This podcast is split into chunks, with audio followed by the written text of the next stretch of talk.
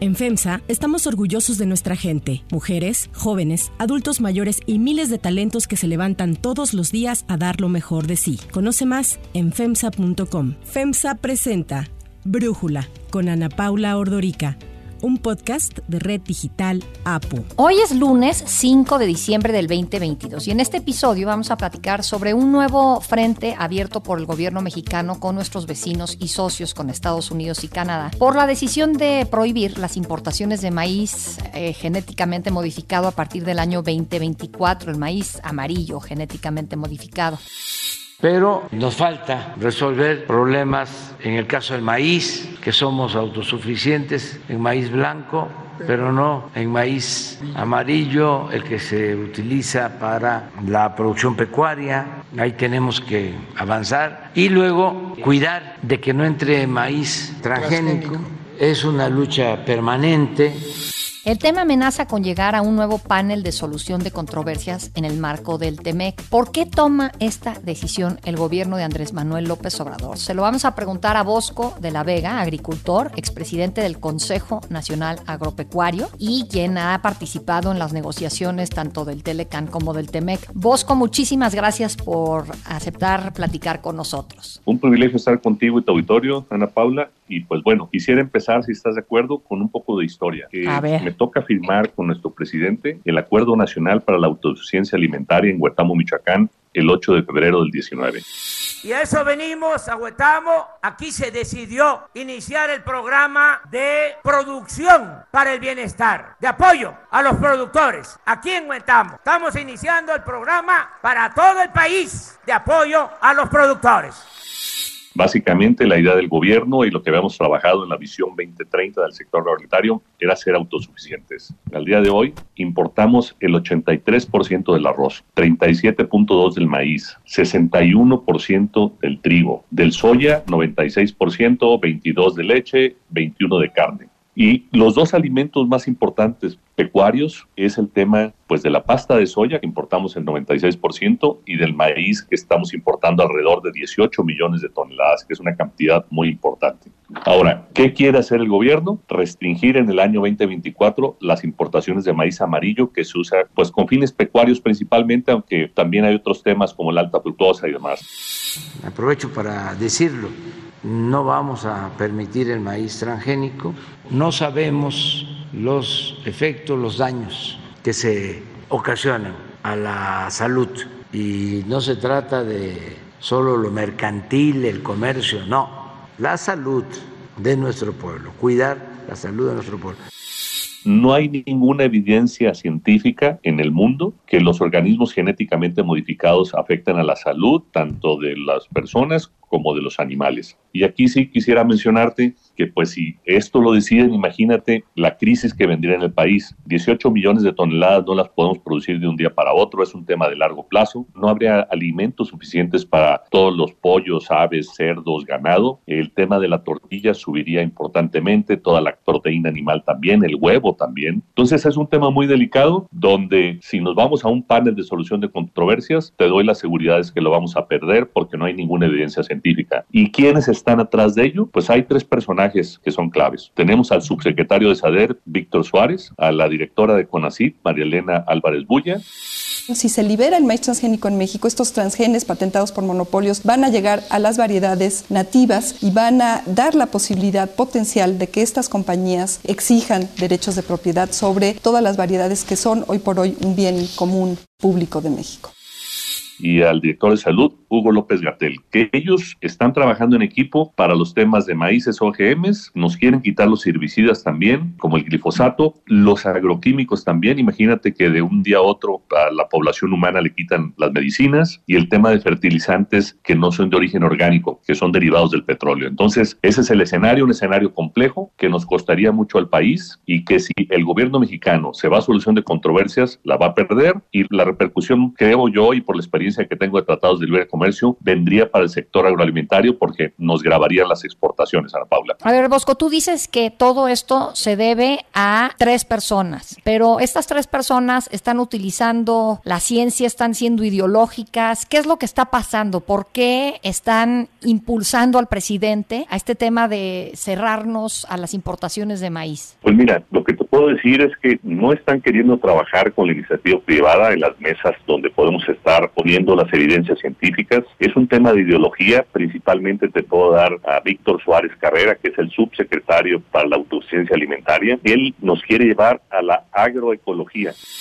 México, desde el 1 de diciembre de 2018, dejó atrás las políticas neoliberales y puso en práctica una nueva política de rescate del campo y autosuficiencia alimentaria con transición agroecológica sin transgénicos ni glifosato. Y la agroecología suena muy bien porque es un tema donde no utilizas nada químico, todo es orgánico. Y eso funciona muy bien para el patio de tu casa, para media hectárea o para una hectárea, pero no para la agricultura comercial. ¿De qué se trata? Que tengas lombrices para producir la composta de fertilizantes, que utilices vinagre para acabar con la vida de algunos insectos, que pongas agricultura protegida a lo mejor para controlar el tema de hongos. Entonces, realmente es un tema que no es viable encarecería mucho los alimentos. Como tú bien sabes, si vas a un supermercado, encuentras eh, productos, digamos, producidos normalmente y valen un peso, y los productos orgánicos que se producen en invernadero principalmente valen tres pesos. Entonces, realmente para la agricultura que compite con el Tratado de Libre Comercio, la agricultura media y alta están amenazadas por estas tres personas que quieren frenar el uso de la ciencia que es responsable con la salud y con el medio ambiente. Entonces, yo creo que es el severo problema y ese problema están aconsejando al presidente y el presidente pues ha sido sensible. Te quiero dar un ejemplo. En mi administración, cuando estuve como presidente del CNA, se nos vino un tema con los maíces nativos eh, de la senadora Jesús Rodríguez, que hoy es embajadora en Panamá. Y quería solamente maíces nativos y quería acabar con los maíces híbridos, que no son maíces genéticamente modificados, pero es el 70% de la producción nacional. Lo más importante de esta iniciativa es proteger al maíz de la amenaza que ya viene de más de 20 años de la siembra de transgénico en nuestro país. Nuestro país es país de origen hablamos con el presidente, le dijimos, señor presidente, los maíces nativos eh, son un gran patrimonio para nuestro país, es un tema de pues historia, de cultura, gastronómica, en el mundo son muy bien aceptados, pero son de muy bajo rendimiento. Si usted y su partido y la senadora Jesús Rodríguez nos quitan los maíces híbridos, el precio de la tortilla se va a ir a 60 pesos por kilogramo el presidente fue sensible, cambió la posición y pues bueno, ahora tenemos otro ataque y ese ataque pues está fuerte y la verdad aquí te quisiera Ana Paula comentar algo más. La agricultura pequeña tiene un gran apoyo a través de Segalmex Segalmex les compra con precios de garantía su leche o sus granos, pero ese organismo de los pequeños agricultores está en un problema severo de corrupción, que anda alrededor de los 9.500 millones de pesos y ahorita están en carpetas de investigación. La agricultura media y la agricultura grande nos quitaron todos los apoyos en el presupuesto para investigación, para mejora, para sistemas de riego presurizado, para almacenes. ¿Por qué razón? Porque nuestros socios comerciales subsidian a los agricultores y México nos quitó los subsidios a la agricultura grande y media. Acaban de quitar también al director eh, general de Senacica, un hombre con prestigio nacional e internacional, que eso también nos debilita. Y si nos quieren quitar los herbicidas, los agroquímicos y los fertilizantes, van a ser un México más dependiente de importaciones, más pobreza, más incertidumbre y sobre todo el acuerdo para la autosuficiencia pues va a ser un verdadero fracaso. Entonces, cuando hablas de que ahora es embajadora Jesús, ella me acuerdo que tenía esta frase de que sin maíz no hay país, ¿no? Y ahí a lo que se refería es a este tema de la autosuficiencia. O sea, sí es un tema ideológico. Es un tema totalmente ideológico porque el maíz nativo es el 30% de nuestra producción. No tenemos más capacidad con los maíces nativos, son maíces históricos que son un patrimonio, pero sus rendimientos son la cuarta o la quinta parte de un maíz híbrido, que no son genéticamente modificados, y esa parte era ideológica. En esa reunión, recuerdo muy bien que el presidente me dijo esa frase, sin maíz no hay país. Sin maíz no hay país. Y yo le contesté al señor presidente, señor presidente, ¿por qué mejor no cambiamos el enfoque y le ponemos con maíz si hay país? Y eso es lo que necesitamos. Necesitamos tecnologías, necesitamos tecnologías que sean responsables con la salud y con el medio ambiente, necesitamos una estructura de maquinaria de siembra de precisión, necesitamos información vía satélite para detectar enfermedades y plagas, necesitamos el uso de drones para apagar los focos de infección como pueden ser hongos.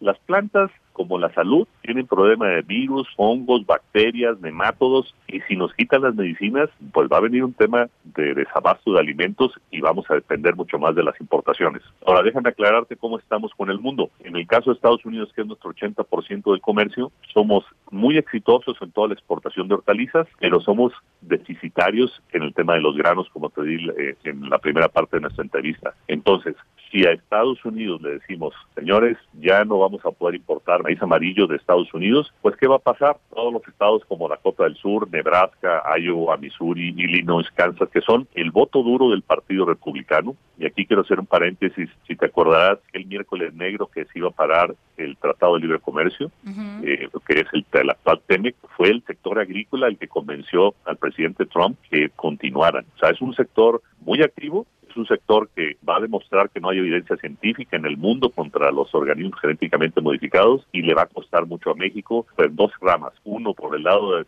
menos autosuficiencia y más dependencia y por el otro lado por el tema que nos van a castigar las exportaciones poniéndonos gravámenes resultados del panel. Y justo a eso quería llegar, Bosco. Ahorita el tema volvió a cobrar relevancia porque la posibilidad de que se abra un panel se puede decidir casi que esta semana. Pues mira, son temas que entran en fases de negociación. Lo que tenemos ahorita en puerta por resolverse y que ya casi se concluye es el tema de las reglas de origen automotriz, donde México creo que le va a ir bien. El otro panel que está por abrirse es el tema de la energía, que en mi experiencia y lo que conozco de tratados de libre comercio, la vamos a perder. Y este tercer panel, pues entraría en 75 días, si no me equivoco, de consultas para que luego tomen la decisión si se abre el panel o no. Lo que te doy la certeza es que sumado energía y sumado agricultura es la bomba perfecta para la relación del TEMEC. Y yo, créeme lo que desde 1991 participé en estos esquemas, vi el cambio que tuvo México, vi los beneficios que hubo, vi el crecimiento que hubo. Cuando iniciamos las negociaciones nos unimos los sectores privados de Canadá, de Estados Unidos y México y le dijimos a nuestros negociadores y a nuestros presidentes que queríamos seguir porque habíamos crecido 4.8 veces, que teníamos, pues digamos, intercambios complementarios, que éramos más fuertes y que teníamos el privilegio de pertenecer a la región pues más exitosa del planeta hoy por hoy en cuestiones de libre comercio. Y ahí es donde México pues tiene un gran soporte y, y eso es por eso que tenemos tanta inversión extranjera también. Querer dinamitar la relación a través del TEMEC, siento que vamos por un camino muy complejo y este grupo que te digo, encabezado por Víctor Suárez, no tiene evidencia científica. Si la tuviera, es más, nosotros si la tuviéramos cambiaríamos de cultivos o cambiaríamos de prácticas, pero estamos usando temas que son amigables con el medio ambiente y con la salud. Lógico que necesitamos precauciones, necesitamos equipar a nuestros trabajadores eh, con mascarillas, un litro de un insecticida lo mezclamos en 100 litros de agua, o sea, no es un tema, el que hay que cuidar es ese litro, su manejo especializado, y pues bueno, hay que defender a la agricultura de sus enfermedades, de los insectos, del cambio climático que ha afectado mucho a la agricultura. Sería un balazo en el pie que frenáramos este tema y le perjudicaría a México internamente y externamente.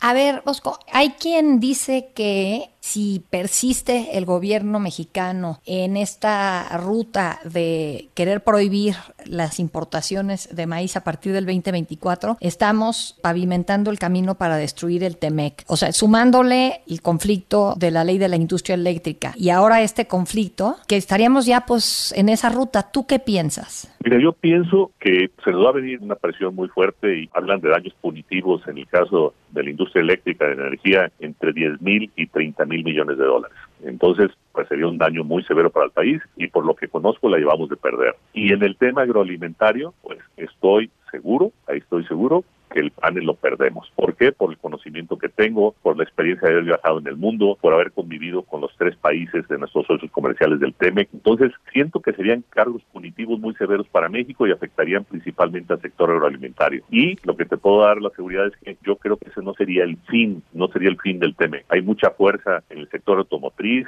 en el sector electrónico, en el sector autopartes pero los castigos nos van a costar mucho, pero nos van a costar mucho en aranceles y nos van a costar mucho en deficiencias y en dependencia agroalimentaria, que pues para todos los países en el mundo es un tema de soberanía, pero aquí nos estamos atacando internamente y lamento que nuestro presidente esté mal informado, pero tengo la confianza que nuestro presidente conoce del campo y el día que nos escuche, como debe ser, al presidente del Consejo Nacional Agropecuario, que hoy es Juan Cortina Gallardo, a los organismos que son los que elaboran los agroquímicos, a los agricultores, que tengan en la mesa a sus expertos, pues ese día vamos a poder construir, pero no están acostumbrados a escuchar, la estamos pasando mal y como agricultor yo produzco maíz, produzco trigo, produzco papa, fresas, pues lo, lo que puedo decir es que los rendimientos en campo pueden bajar entre un 30 o 40% o tomar la decisión de hacer otra cosa en mi vida profesional. Bueno, como a veces decimos, eh, estamos en un momento en donde México tiene muchas oportunidades por delante y parece que solitos en algunas nos estamos metiendo el pie, ¿no? Y creo que esta podría ser una de ellas. Entiendo que este maíz que importamos es utilizado, ya nos comentabas tú también, este, sobre todo para alimentar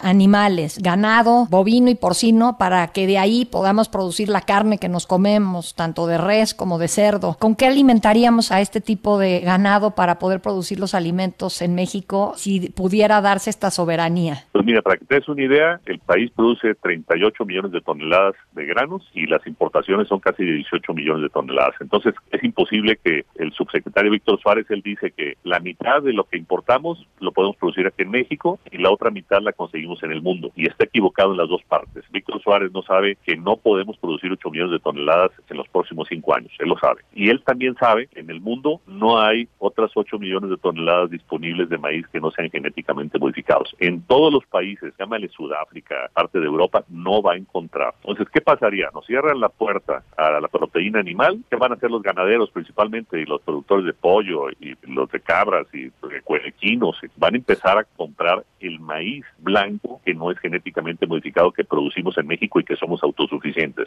El precio del maíz se va a elevar. Vamos a salir al mundo a ver qué encontramos. a lo mejor vamos a encontrar dos millones de toneladas. Entonces, el efecto inmediato va a ser encarecimiento de los granos, encarecimiento de la proteína animal, toda carne de pollo, de res, de cerdo, el huevo, y pues me atrevo a decir, y no digamos la tortilla, me atrevo a decir que si ese escenario se diera, sería un caos. Los ganaderos tenían que recurrir pues a pasturas, a producir más alfalfas, a producir, pero la proteína hace falta, y ahí me atrevo a decir que se duplicarían o triplicarían los precios de los alimentos. Y si estamos luchando con inflación hoy, pues sería un caos alimentario y sobre todo un caos de mediano plazo y largo plazo para la dependencia alimentaria de México en esos alimentos. Quisiera cerrar con un tema, Ana Pablo, si estás de acuerdo. Eh, es una frase de Amparo Moraleda y dice, la innovación es un desafío y no un drama, es una oportunidad y no una amenaza. Y es lo que nuestros funcionarios necesitan entender y necesitan bien aconsejar al presidente y sabemos que el presidente si lo bien aconsejan y le da la oportunidad al sector privado y a la industria de estar en la misma mesa, vamos a llegar a un buen acuerdo para el bien del país, de las oportunidades del empleo y sobre todo de los jóvenes que pues la están pasando muy mal en estas épocas. Bosco de la Vega, muchísimas gracias por darnos este análisis, dejarnos entender el conflicto en el que estamos y por platicar con nosotros. Gracias a ti. Si te gusta escuchar Brújula, te invitamos a que te suscribas en tu aplicación favorita o que descargues la aplicación Apo Digital. Es totalmente gratis y si te suscribes será más fácil para ti escucharnos. Además, nos puedes dejar un comentario o calificar el podcast para que sigamos creciendo y mejorando para ti. Yo soy Ana Paula Ordorica. Brújula lo produce Batseba Feitelson. En la redacción, Airam Narváez. En la coordinación y redacción, Christopher Chimal. Y en la edición, Cristian Soriano. Los esperamos mañana con la información más importante del día. Oxo, Farmacias ISA, Cruz Verde, Oxo Gas, Coca-Cola FEMSA, Invera, Torrey y PTM son algunas de las muchas empresas que crean más de 245 mil empleos tan solo en México y generan valor como parte de FEMSA. FEMSA presentó Brújula con Ana Paula Ordorica, un podcast de Red Digital APO.